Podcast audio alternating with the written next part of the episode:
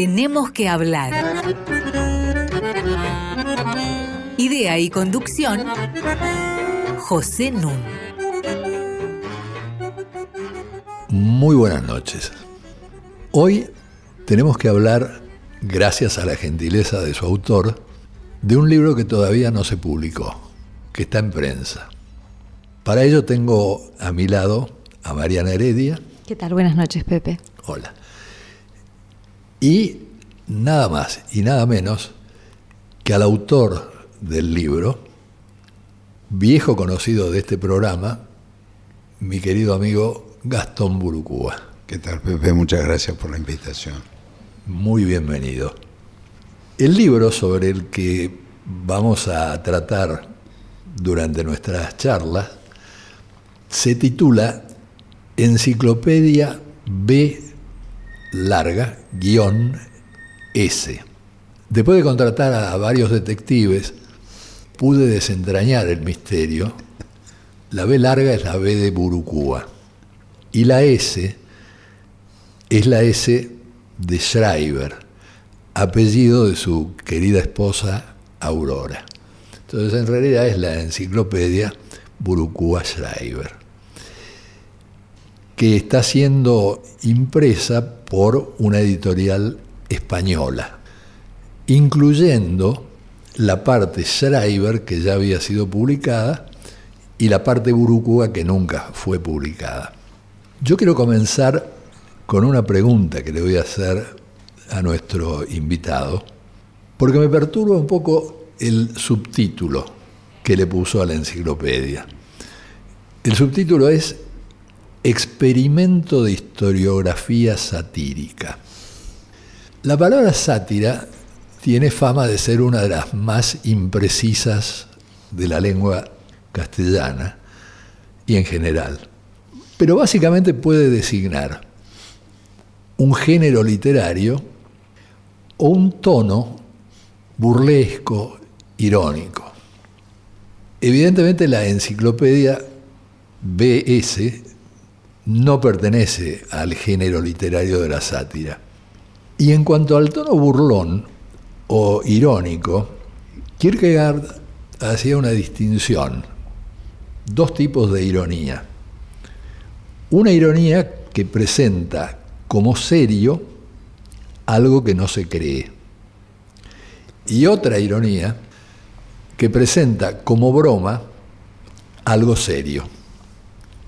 Y acá está la dificultad, que tampoco en el texto yo encuentro que haya tono burlesco, tono irónico, y lo que se me ocurre es que en realidad el adjetivo debería estar puesto calificando a la palabra experimento, que en vez de ser un experimento de historiografía satírica, es un experimento satírico de historiografía. Esto lo invito a José Emilio, alias Gastón Burucúa, que nos lo aclare, que nos diga qué piensa él, cuál fue su propósito al escribir esta enciclopedia BS. El punto de partida de, esta, de este trabajo, que me llevó muchos años. ¿Cuántos? Y más o menos, yo diría unos ocho años. Eh, fue un legado que me hizo mi suegro. Mi suegro fue como un segundo padre para mí. Me dejó como herencia un libro de memorias que él escribió en la Argentina, en castellano. Un manuscrito. Un manuscrito, exactamente. Y me lo dejó con el cargo, digamos así, de que se lo publicara. Yo, cuando eh, intenté cumplir con, esa, con ese mandato, eh, me di cuenta de que tal y como estaba era impublicable, tenía muchas reiteraciones, tenía eh, errores de, sintaxis, porque, bueno... no era su idioma natal. No, no obstante, él había comprado el manual de estilística de María Moliner para poder escribir en castellano. Entonces por eso hay giros que parecen sacados del Cid Campeador, más o menos. entonces eh, yo tuve que intervenir mucho ese texto y hay partes que son perfectas igual. ¿eh? Lo que se me ocurrió es escribir una vida de él sobre la base de ese texto, con citando aquellas... Intercalando parte del Intercalando las partes mejor escritas, digamos así. Ahora, ahí me encontré con un segundo problema. Empecé a escribir y claro, era una historia tan llena de personajes que yo tenía que abrir constantemente paréntesis para hacer alguna alusión a la vida de esos personajes y por qué se entrelazaban con la vida de mi suegro y dónde. Bueno, entonces eh, mi mujer empezó a leer eso y me decía, mira, es muy complicado, muy engorroso leer esto. Y a mí lo que se me ocurrió es eh, desparramar esas, esas vidas como si se tratara de una enciclopedia. Entonces uno busca el personaje por orden alfabético y ahí está la vida de ese personaje. Entonces en, en la biografía de mi suegro lo que hay es una mera referencia a estas otras biografías, que son menores en, longitud ¿ah? y en densidad que la, la de él, por supuesto, aunque hay una que la de mi suegra, por supuesto, que digamos que tiene lo suyo. Tiene lo suyo y que puede todo esto está referido a la parte S de la enciclopedia. Pero bueno, ahí está la cuestión. Yo había escrito, ¿por qué no hacerlo también entonces? Con tu familia. Con mi propia familia, porque aparecía mucho mi, propia familia en la vida de mi suegro. Muchísimo, porque bueno, claro mi suegro se instaló acá en el año 1956. Claro. Y después, bueno, muy pronto eh, se conocieron ambas familias y hubo ahí también una, una empatía fortísima. Ahí vos destruís un mito de las ciencias sociales, porque siempre que en el cotilleo se habla de vos y de Aurora, aparece el que dice ¿Vos sabés que Aurora es hija del hombre montaña? Exactamente. Eso claro. así vino mi suegro a la Argentina. Pero no es verdad. ¿Por qué de hombre montaña? ¿A qué te referís? Ah, el hombre montaña. El segundo hombre montaña. Por eso, por eso. El hombre montaña fue un ucraniano que se radicó en Argentina y que en los años 40 y 50 lideró el espectáculo Cachacascán. Es decir, en que gente grandota como él, el hombre montaña, era una montaña, era un tipo gordo, enorme. Se pegaban, pero más o menos, trataban de no lastimarse. Y además todas las peleas estaban arregladas. Es decir, ya se sabía quién, quién iba a ganar, porque si no tampoco les hubieran autorizado. Como un antecedente de Titanes en el ring, una cosa así. Es Titanes, ah, es Titanes en el ring. Es ah, Titanes en el ring. Titanes desciende de aquello. Ah, muy bien. Ahora, después vamos a ver por qué este, que es el hombre montaña para todos, ¿no es cierto? En realidad va a tener un hombre montaña número dos, pero que tiene poco que ver con esto que yo acabo de decir, pero esto lo reservo para después, porque no quiero que te escapes a mi pregunta acerca de, el propósito y de la sátira. Ahí está, ese es el, propósito, empezó siendo ese, cumplir el pedido eh, casi en artículo mortis de mi suegro y después ver cómo eso se ramificaba, se, ampliaba, el horizonte cada vez era más, más grande. Entonces, eh, eh, decidí llamarlo enciclopedia por esta, esta particular organización. Ahora, ensayo de historiografía satírica. Experimento. Experimento, perdón, sí, experimento. Es, muy sagaz lo que me decís, esos experimentos satíricos de historiografía. Eh, eh, ahora, ¿por qué yo le puse a historiografía satírico? Nunca, en, principio, jamás se me pasó por la cabeza el que el adjetivo ah, se aplicara al experimento y no a la historiografía. Sí. Eh, pero hay una definición que da Juvenal, que es el gran satírico latino, que me parece que explicaría eso. Eh, Juvenal, para, mm, subrayar eh, la grandeza del género que él cultivaba, ¿sí? Eh, hace una enumeración de todos los temas de que el género se ocupa. Y entonces aparece como un abanico de posibilidades que mm, lleva a la sátira en cuanto a contenidos a superar nada menos que a la tragedia, a la comedia, a la lírica. Parecería como un, género total y algo caótico y desordenado que es en realidad este experimento de historiografía. Pero sería mejor experimento satírico de historiografía, en ese caso también. Bueno, vamos a hacer un alto para después sumergirnos de cabeza en la enciclopedia BS. Y hoy vamos a tener la compañía de un gran intérprete del piano que se llama Murray Peraya. Y pronuncio así su apellido, Peraya, a pesar de que es Murray y de que nació en Estados Unidos, aclarando, antes de que me llegue alguna queja por mail, que es un sefaradí y que entonces su apellido es un apellido sefaradí y que se pronuncia así, no se angliciza. Murray Peraya fue uno de los muy pocos discípulos que tuvo Vladimir Horowitz y sus interpretaciones son finísimas y muy, muy rigurosas. Lo vamos a tener hoy interpretando a Bach y lo vamos a disfrutar mucho.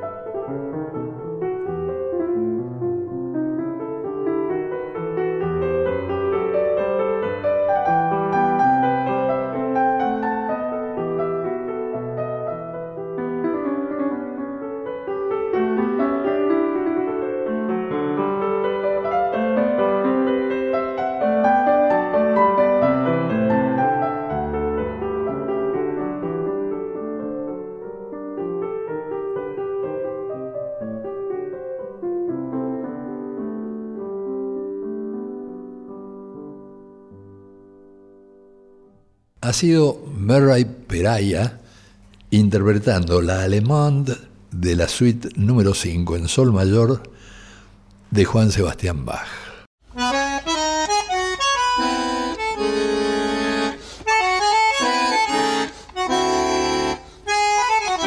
Seguimos con José Nun.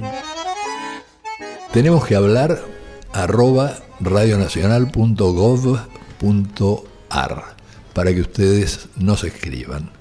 Este es nuestro programa número 116 y como todos los programas anteriores lo pueden encontrar en la página web de la radio radionacional.com.ar barra podcasts.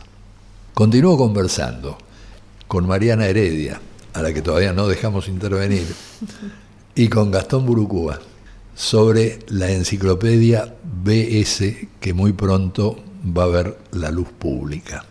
En la parte B, que es la referida a la familia Burucúa, hay un arranque que yo quisiera que el propio autor nos recordara de dos personajes muy entrañables, que son sus abuelos, Cándido, uruguayo, y Emilia, que era catalana. Contanos un poco de Cándido, este guerrero del Partido Blanco. Cándido era hijo de dos vascos, mis bisabuelos procedían de un pueblo eh, de la parte francesa de las provincias vascas, muy cerca de la frontera con España, muy muy cerca, se puede ir casi caminando a España. Eh, es un pueblo que fui, fui a visitar, no hace muchos años. Y la cuestión es que ellos salieron de allí eh, de forma separada, en forma separada. Mi bisabuelo vino al Río de la Plata con su primera esposa y sus hijos. Su esposa murió al poco tiempo de llegar, entonces él se unió a mi bisabuela por poder, y ella viajó prácticamente a, un horizonte desconocido ¿eh? para encontrarse con... A las pampas. es maravilloso, para casarse y conocerlo a la vez. Exactamente, exactamente. ¿no? Yo siempre pienso en ella como... Y hay un significado del verbo conocer, conocer mujer. Es gracioso porque uno piensa hoy en los matrimonios arreglados de Oriente y parece algo ajeno a la cultura occidental, cuando en realidad estas historias revelan que hasta hace dos o tres generaciones ocurría. Exactamente. Entonces, bueno, ya llegó, hoy tuvo tres hijos. De mi bisabuelo, mi bisabuelo murió bastante rápido, era un hombre grande ya. ¿eh? Y el primero de esos tres hijos es mi abuelo Cándido. Cándido, eh, que eh, fue un, autodidacta en realidad, porque él no hizo más que la escuela primaria. Los otros dos hijos, no, ellos eh, fueron maestros, se estudiaron en la escuela normal en el Uruguay. pero mi abuelo, ya te digo, autodidacta, y se dedicó rápidamente a la política, en el Partido Blanco. Y ahí participó como él era, era una suerte de asistente de, Basilio Muñoz, el clavillo blanco, y participa en la guerra civil del Uruguay, la que termina con el triunfo de Bache y del Partido Colorado. Pero él siempre quedó ligado a Basilio Muñoz, que lo quería entrañablemente, y le dejó una Basilio Muñoz tuvo que partir al exilio y eh, mi abuelo recibió una, estancia de Basilio Muñoz. Contanos del soplo al corazón y de la París de América. Claro. Entonces mi abuelo un día se sintió mal. Era un hombre joven todavía. En el año 1913. Él había sido, nacido en el 81, de manera que tenía 32 años. Se sintió mal y fue a Montevideo. Y en Montevideo le diagnosticaron un soplo cardíaco y le dijeron, mire, usted tiene entre 6 y 9 meses de vida. Entonces él volvió al campo y vendió eh, esa, esa, tierra por 75 libras esterlinas. que era mucho, mucho dinero. Claro. Pero no le alcanzaba para irse a París, que era su sueño, digamos, ¿no? Como descendiente de franceses se le hubiera querido. Siempre fue muy francófilo ¿eh? Eh, y transmitió esa francofilia a mi padre. Y la cuestión es que entonces, como París no podía ir, él decide venirse acá a la París de, de Sudamérica, que era Buenos Aires. Y en esos nueve meses, deben haber sido intensísimos, se gastó las libras esterlinas, pero no se murió, sino que vivió hasta el año 1947. Muy buen diagnóstico del Uruguay. Sí. Bueno, 30 años más. El soplo lo tenía, el soplo lo tuvo siempre. Y finalmente murió, murió del corazón, pero unos muchos años después. Y así conoció en casa de unas sobrinas que eran hijas de sus, de sus medio hermanos, ¿no? de uno de sus medio hermanos. Una- Sus sobrinas que vivían en Buenos Aires y estudiaban el piano con una profesora, una joven profesora catalana, que era mi abuela. Emilia. Emilia. Y eh, llegó un día de visita a casa de sus sobrinas, mi abuelo. Mi abuela era bastante menor, era una muchacha de 22 años. Entonces, eh, mi abuela siempre lo contaba, eh, que la- una de las sobrinas de Cándido le pidió, ay Emilia, toque el piano, que está nuestro, nuestro tío, etc. Entonces ella tocó. Y mi abuelo, que era un- un hombre muy galante le dijo, ay señorita, esas manos de oro. Y, bueno, y a mi abuela esa lo, lo la impacientó. No obstante, como se repitió ese encuentro en varias ocasiones, que parece que a Cándido le interesaba, eh, la- mi abuela le... Entonces eh, trataba de ir de visita a lo de las sobrinas durante las clases de piano. Pero finalmente mi abuela se rindió, era, era un hombre muy, muy simpático y muy sereno. Finalmente se casaron el día 4 de julio de 1917 y se fueron, por supuesto, de viaje de bodas al Uruguay. ¿No? Y muy poco tiempo después, Nació mi padre. En el año tu papá. 18 nació mi padre. Sí, José Emilio Burucúa, sí. llamado Pin. Pin, exacto. Emilia fue una mujer de gran carácter, ¿sí? Y eh, se dedicaba a enseñar el piano. Tocaba muy bien el piano. eh, el profesor Restano, que fue un pianista eh, interesante en, los- en la década del 20, decía que él no había conocido a, a ninguna persona tocar a primera vista como lo hacía mi abuela, sin conocer la partitura previamente. Pero eh, también él decía, cosa que era cierta, que tocaba demasiado mecánicamente. No, no había un patos. Ah, Ahora, ella le enseñó a tocar el piano a tu papá. Ella le enseñó- y a mí. Y a vos. Y a mí, sí. Ah, mira. Sí, sí, y a su hija, Mercedes, sí, sí, a todo el mundo. Pero a mí lo que me impresionó es que tu papá terminó eh, ayudándose en sus estudios tocando el piano en el Jockey Club. En- en, eh, mi papá tocaba en las casas de familia, de, de las familias que iban al Jockey Club, pero mi papá no tocaba en el Jockey, ¿eh? Ah. O sea, iba a las casas de familia a tocar. Ok. Sí, con eso se- él se pagó los primeros tres años de la carrera de medicina, porque él eh, en el cuarto año fue practicante, nos nombraron practicante del Hospital de Clínicas. Y, Para clima de época, contanos por qué tu papá, siendo Sí. un estudiante tan brillante, sí. en comienzo de la década del 30 no pudo entrar al Colegio Nacional de Buenos Aires. al Colegio Nacional de Buenos Aires se ingresaba de dos formas. Una era dando un examen Claro. y la otra era por Pertenecer a las grandes familias. pertenecer a alguna de las grandes familias. Claro. Entonces, bueno, no era el caso de mi padre. Y cuando mi, mi abuela se enteró del procedimiento, eh, protestó. Y bueno, fue una, una- una discusión bastante violenta que tuvo con el, el- el secretario del colegio y entonces decidió que no iba a ingresar A mi padre allí. Y, se- y lo hizo en cambio al Bernardino Rivadavia, que era el Colegio Nacional número uno, Claro. ¿eh? Eh, donde fue un alumno realmente brillante. No, pero lo interesante es esta discriminación en el Nacional Buenos Aires, que yo como ex alumno del Buenos Aires no la No conocía. conocía. En realidad eso se termina, yo creo que en la época de Perón. Sí, y después a partir de ahí, bueno, ya no fue posible volver a, a- atrás en ese sentido. ¿eh? Ahora, tu papá va a llegar a ser uno de los más destacados médicos de la Argentina.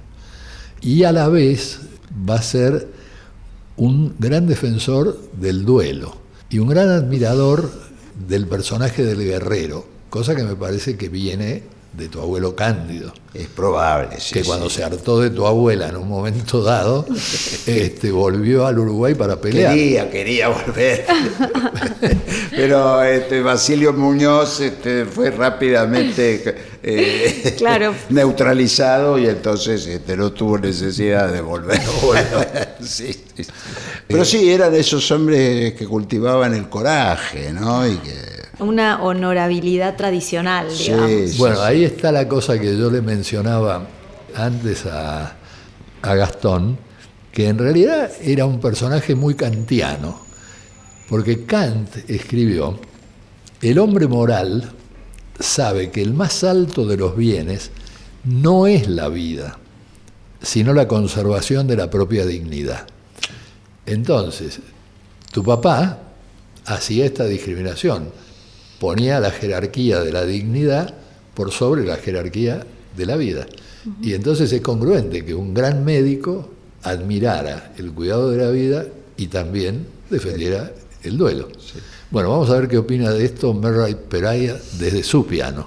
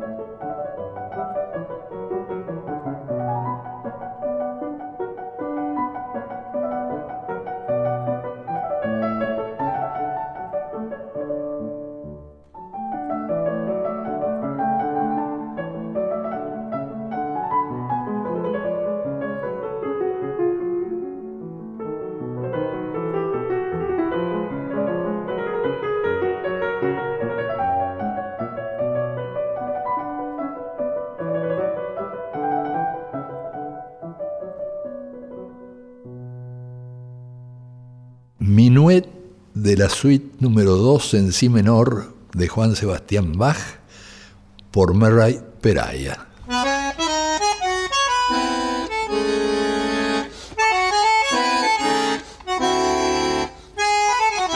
Seguimos con José Nun. Continúo conversando con Mariana Heredia y con Gastón Burucúa. Para quienes tal vez no lo conozcan, como dijimos en programas anteriores en que nos visitó, Gastón es doctor en filosofía y letras y sobre todo es uno de los historiadores del arte más destacados de esta época, especializado en el Renacimiento, también en la Edad Media, y con una erudición envidiable que puso de manifiesto en su libro Excesos lectores, ascetismos iconográficos,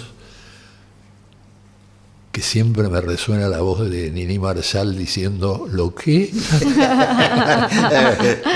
libro por el que obtuvo el premio de la crítica en la Feria del Libro en 2018. Escribió la segunda parte de las cartas berlinesas que han tenido mucho éxito y después se dedicó a algo que tratamos en varios programas, que es la vida de los elefantes, por razones que ahí explicamos y que ustedes pueden consultar entrando a los podcasts.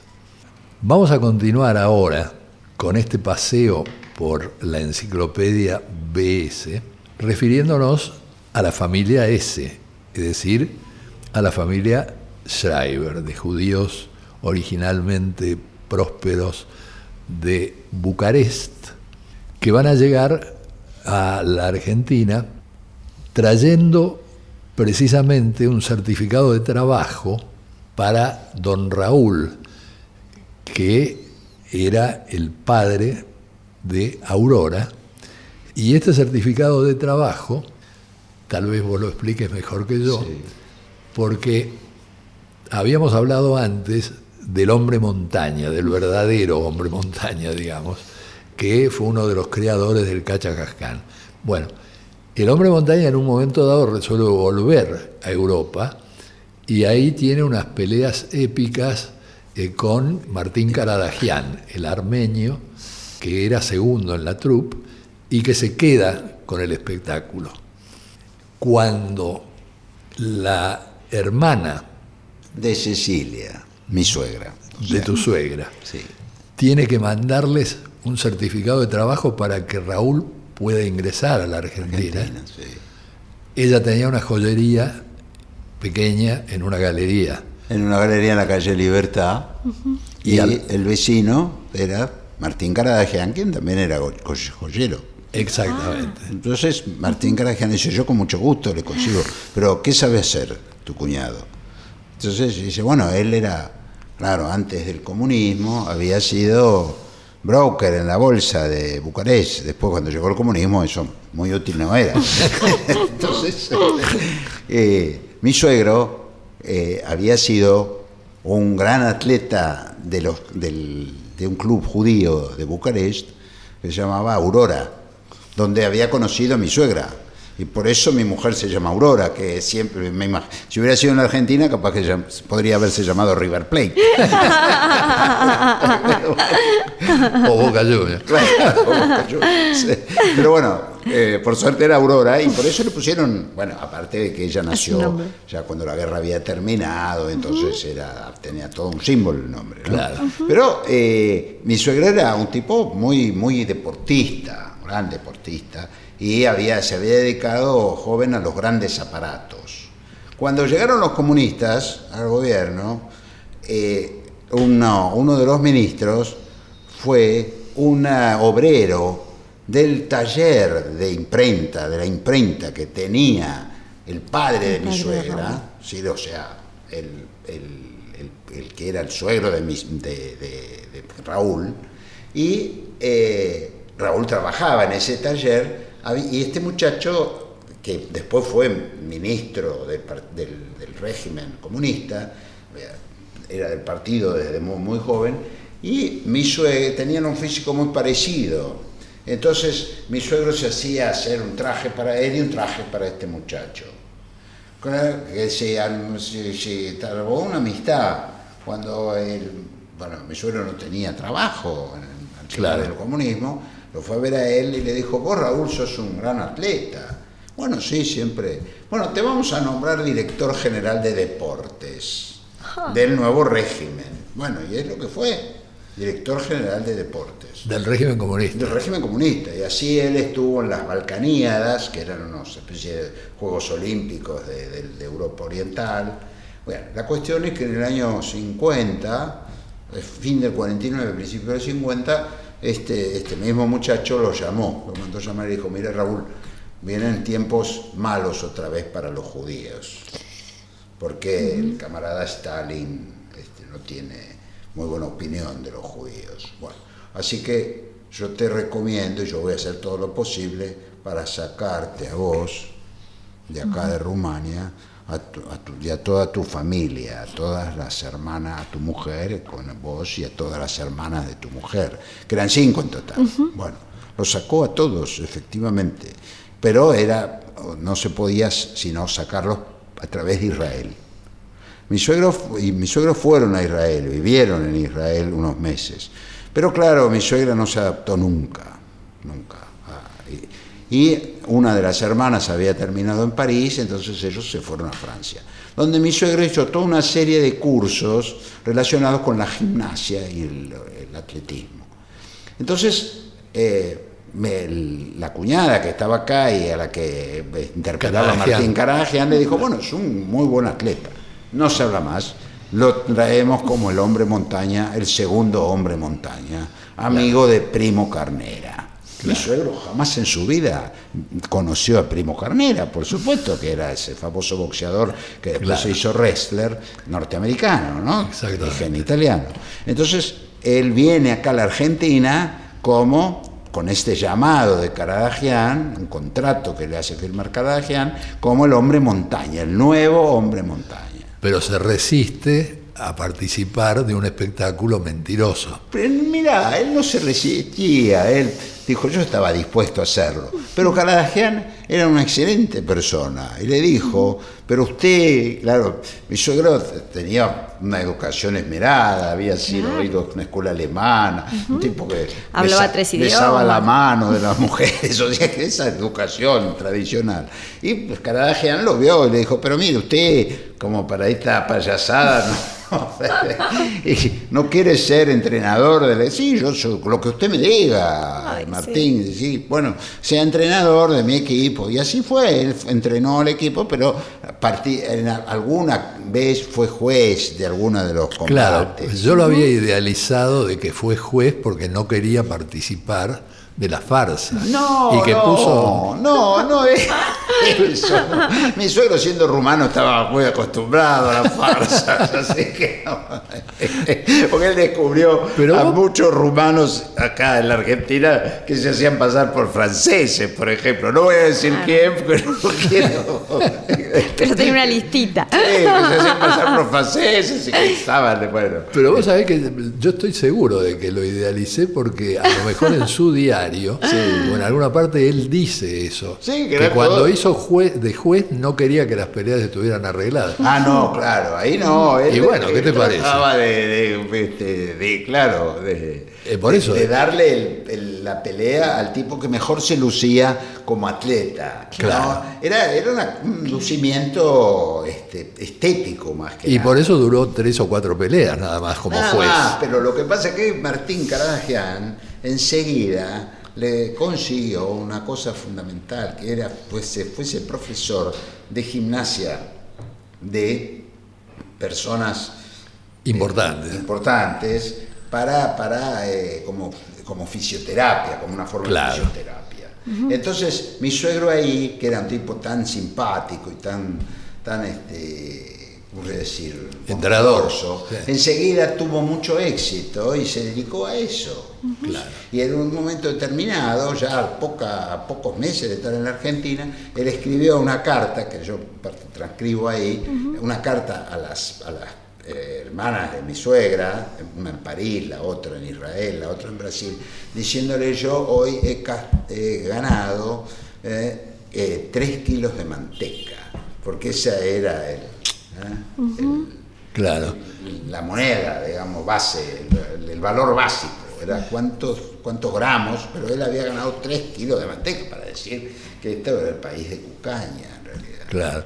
En una parte del, diario que, vos transcribís, cuentan algo que curiosamente acá se hacía, pero no con ese animal, eh, que en Bucarest los gitanos utilizaban sus osos para los enfermos reumáticos, que los contrataban porque hacían bailar al oso sobre la espalda de la ah. persona que sufría de reumatismo.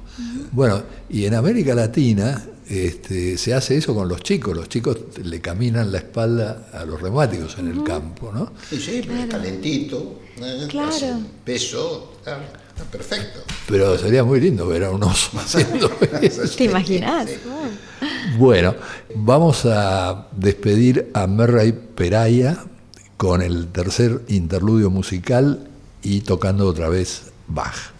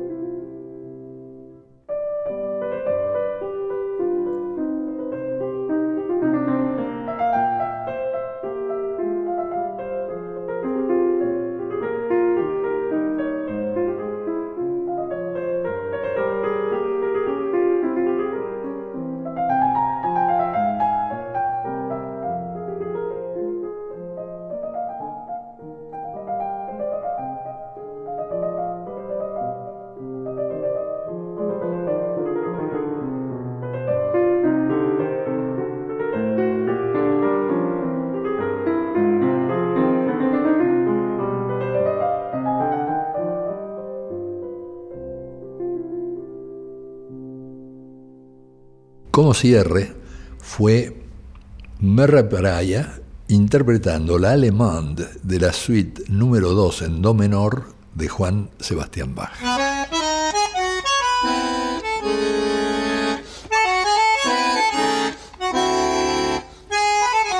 Seguimos con José Nun. Estamos conversando, Mariana Heredia, Gastón Burucúa y yo acerca de su enciclopedia BS que va a aparecer muy pronto. Quiero hacer una salvedad. La enciclopedia tiene más de 700 páginas, así que lo que nosotros hemos comentado hasta ahora son solamente trocitos de la enciclopedia, como para despertarles a ustedes el apetito para leer toda la enciclopedia cuando ésta aparezca. Y vamos a dar un salto en este capítulo final, que es qué conclusiones, qué impresiones saca Gastón de su trato obviamente directo con las dos familias. Una familia absolutamente rioplatense, como es la familia Urucúa, y una familia judía proveniente de Rumania, como es la familia Schreiber. No fue una cosa que yo haya investigado a priori o que de la que me haya dado cuenta antes de ponerme a escribir y haya guiado el, el relato. Pero es algo que sale de la relectura del texto cuando uno lo corrige o cuando uno revisa las pruebas de galera.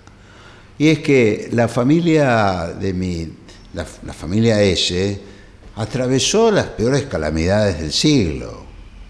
Porque, bueno, el, el holocausto, la persecución antisemita en Europa en los años 30-40, eh, luego la implantación del comunismo, eh, con el, un rebrote antisemita, estalinista en los 50, muy fuerte.